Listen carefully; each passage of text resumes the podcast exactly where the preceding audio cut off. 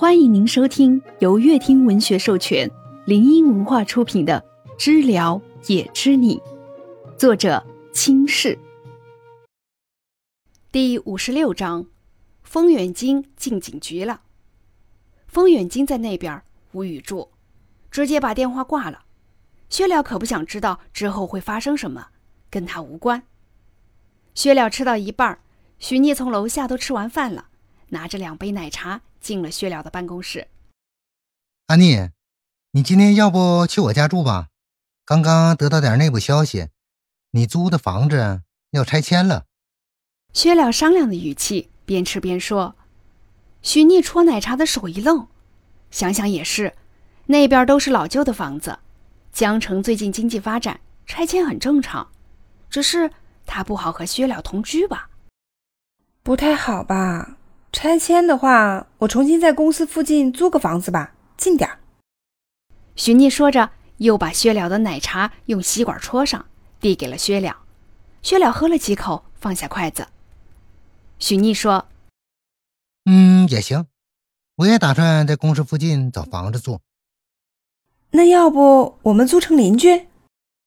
薛了都要急死了，碍于面子，只能笑笑说：“好。”他就想同居，都那么直接了，许妮看不出来他话里的意思吗？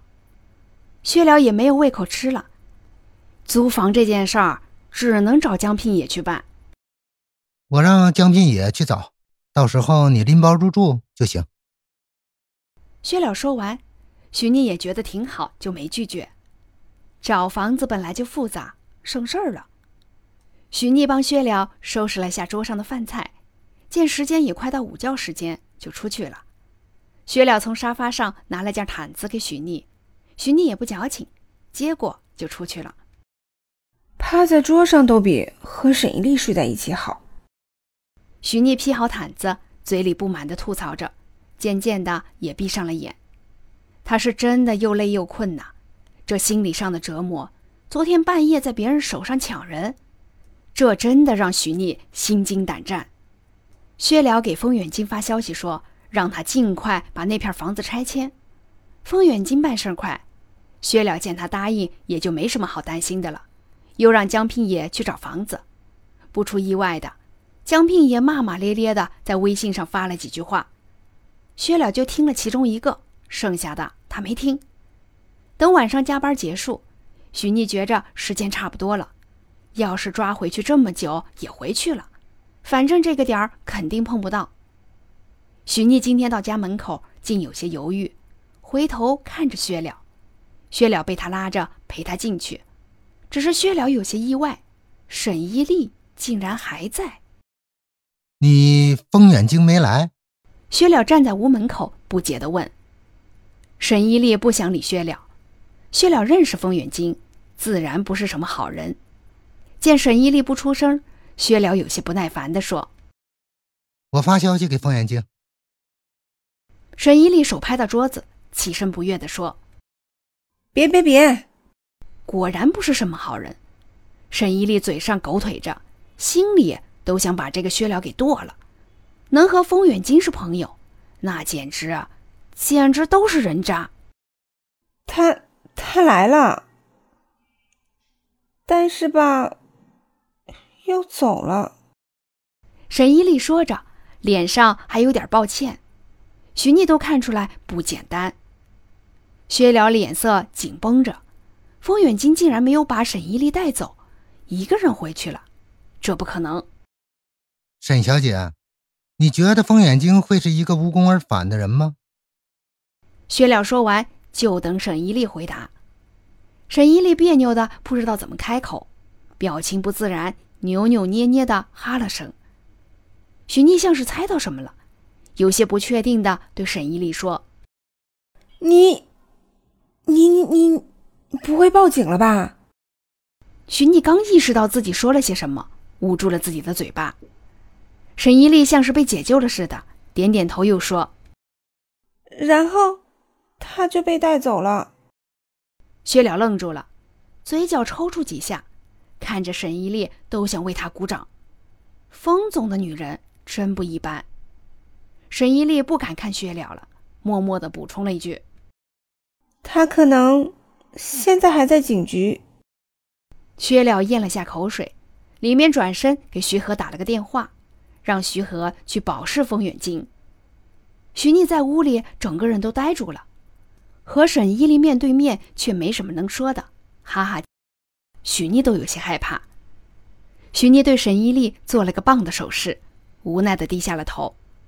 薛了对许和说完，转身对沈依丽说：“你，嗯。”确定不自己去警察局一趟？眼神中透露着很多很多。你去的话，风远京还能放过你。如果等他来找你，你也知道他病得不轻。